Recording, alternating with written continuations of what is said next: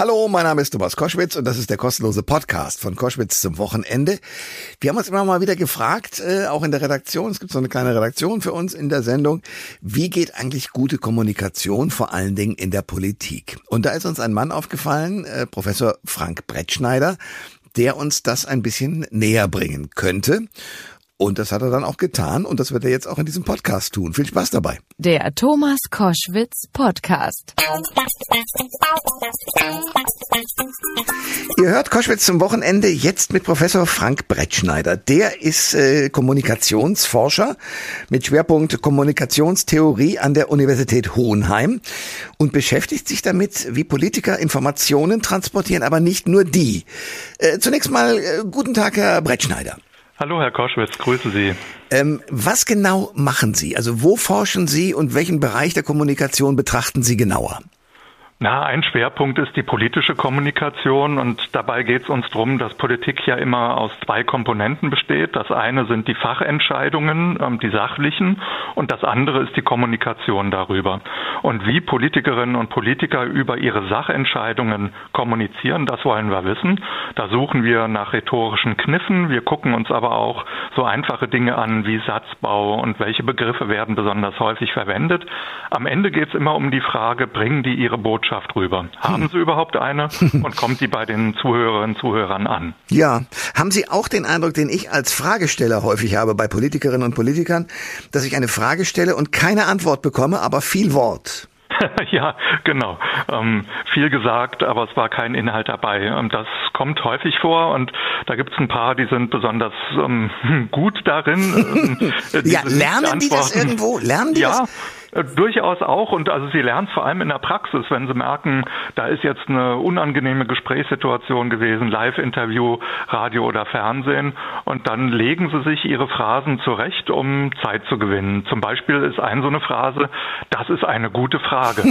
Oder vielen Dank für diese Frage. Ja, in der Zeit kann man ein bisschen überlegen, gut, das ist sozusagen der rhetorische Trick, aber andererseits, also wir kommen gleich auf den Bundeskanzler Olaf Scholz, der ein ganz besonderes Exemplar ist, was die Kommunikation Kommunikation angeht, habe ich den Eindruck, aber auch auf andere.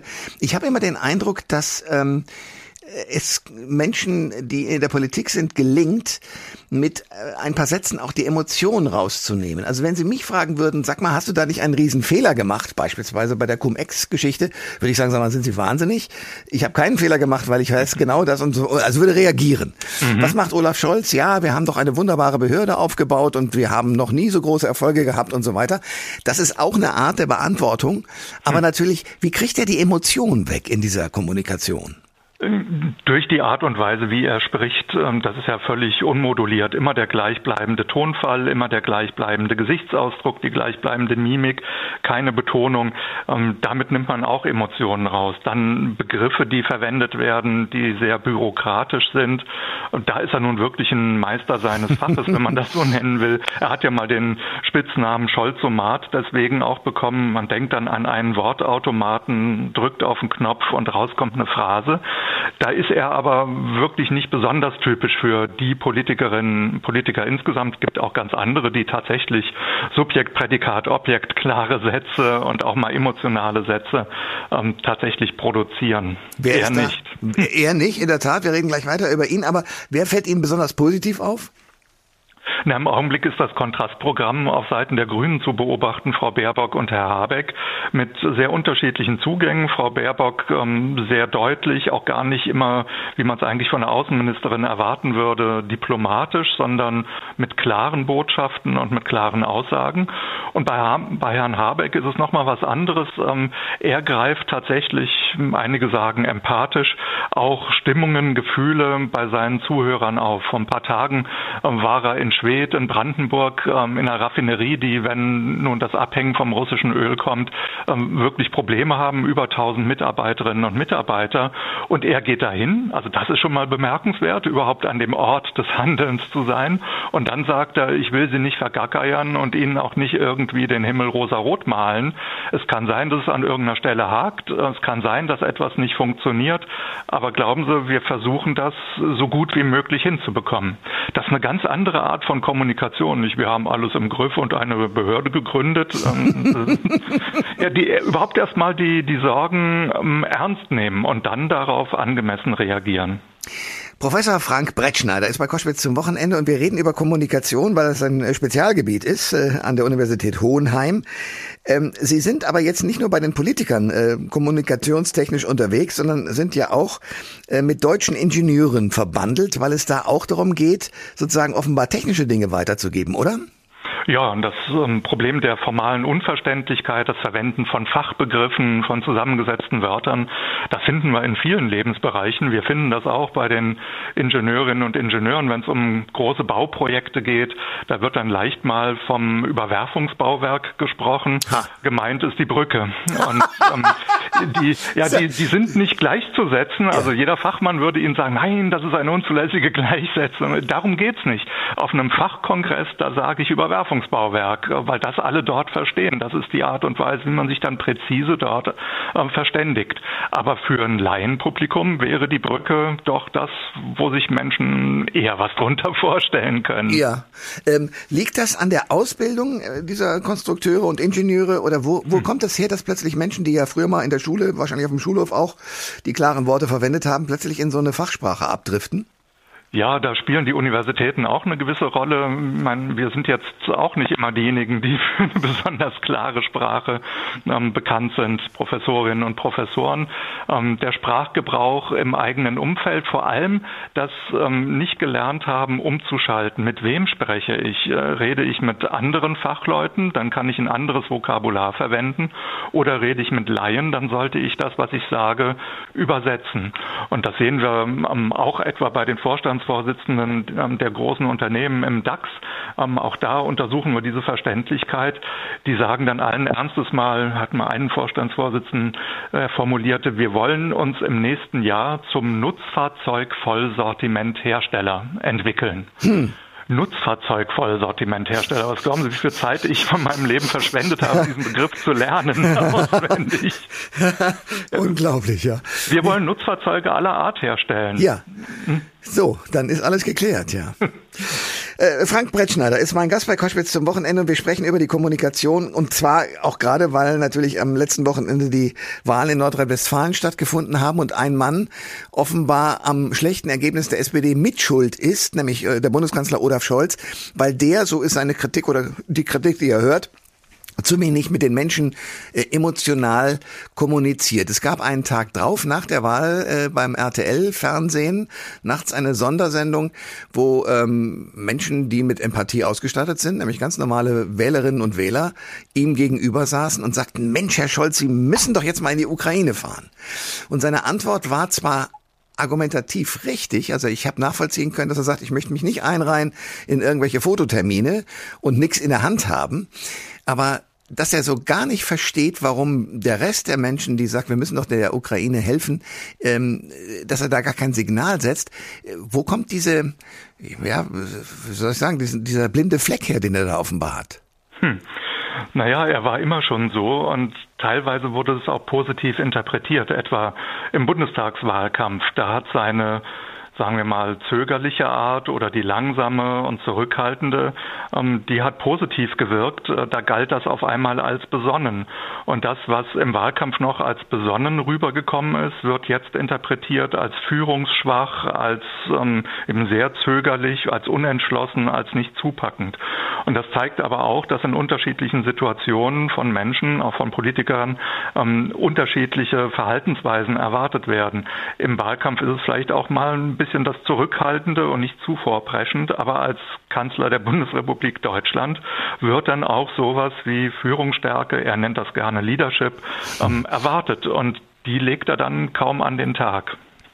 Es gelingt ihm aber bei der Sondersitzung des Bundestages an einem Sonntag wunderbar. Da gibt's ja fast eine Ruckrede, um dann wieder zurückzufallen. Liegt das an Beratern, die er hat, oder was glauben Sie?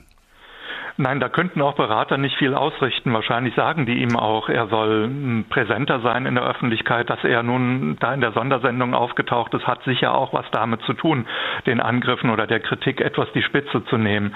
Er ist, wie er ist. Am Ende geht es darum, dass die auch authentisch wirken, ähm, Politikerinnen und Politiker.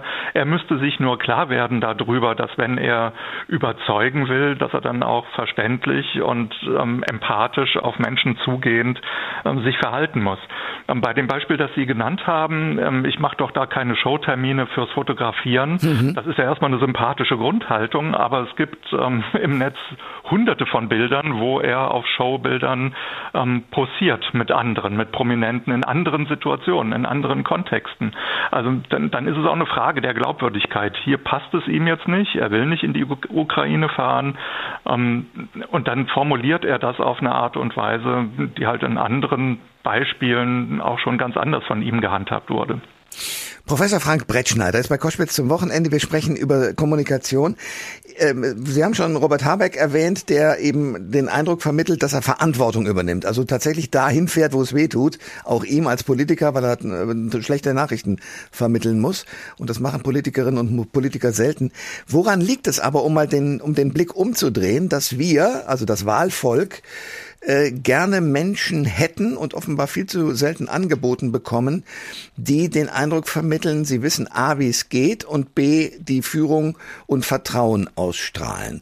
Ich will auf ein ganz schlechtes Beispiel kommen, wo man den Eindruck hat, der hat zumindest diesen Dreh raus, weil er es emotional hinkriegt, das ist Donald Trump. Warum gibt es diese Sehnsucht von Menschen, kommunikativ, solchen Leuten auf den Leim zu gehen? Das ist ganz schwer zu beantworten. Da muss ähm, in der eigenen Erfahrung von Politik wirklich vieles schiefgegangen sein. Und wenn Sie das Beispiel Donald Trump erwähnen, da ist ja auch vieles schiefgegangen, vor allem ähm, bei den Bewohnern des Mittleren Westens, die ihm in großen Teilen gewählt haben. Die fühlten sich von Washington alleine gelassen. Sie fühlten sich auch als minderwertig behandelt. Ähm, die Hillybillies, die Rednecks aus dem Flyover Country, wo, wo keiner von der Ost- und Westküste freiwillig landen würde. Und äh, diese Stimmung, die da vorhanden ist, die greift Trump sehr geschickt auf und ähm, formuliert sie dann um in eine Stoßrichtung gegen andere. Ähm, das machen alle Populisten, dass sie sagen, hier gibt es das Volk ähm, und das Volk wird missachtet und ich bin jetzt der Retter, der dem Volk ähm, und seinem Willen zum Durchbruch verhilft. Ähm, machen die Populisten auch in Frankreich, in Österreich und sonst wo. Mm, und damit ist er erfolgreich. Und das ist ja aber nicht die gesamte Bevölkerung, das ist ein Teil. Also der Wunsch nach Führung und nach Selbstbewusstsein. Und ein anderer, größerer Teil erwartet, dass nicht Politiker auf alles eine Antwort haben, sondern dass sie nachvollziehbar machen, wie sie zu ihren Entscheidungen kommen. Das ist der große Pluspunkt etwa bei Habeck. Ähm, zu sehen, da gibt es Abwägungen, da gibt es Überlegungen und dann kommt er zu einem Ergebnis.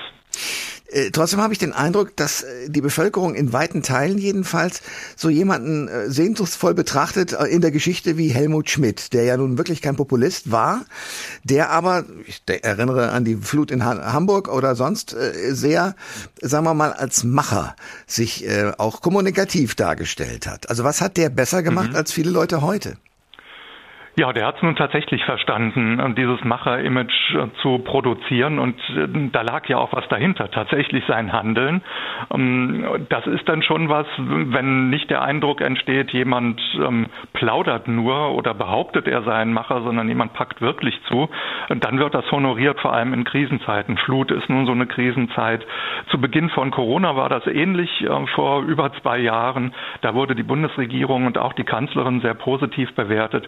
Gesagt, gesagt wird, hier wird jetzt tatsächlich versucht, Probleme konkret zu lösen. Am Ende soll Politik funktionieren. Und dieses Funktionieren, das wird mit dem Macher-Image verbunden. Ähm, daneben ist Politik natürlich dann auch immer eine Entscheidung zwischen unterschiedlichen politischen Richtungen, die aber in Krisenzeiten hinten anstehen. Da geht es nicht mehr um die Partei, sondern da geht es um die Bevölkerung, um das Land, um die Nation, weswegen auch in Kriegszeiten beispielsweise Außenminister, Außenministerinnen immer positiv bewertet werden, weil sie nicht als Parteivertreter wahrgenommen werden, sondern als Vertreter des gesamten Landes.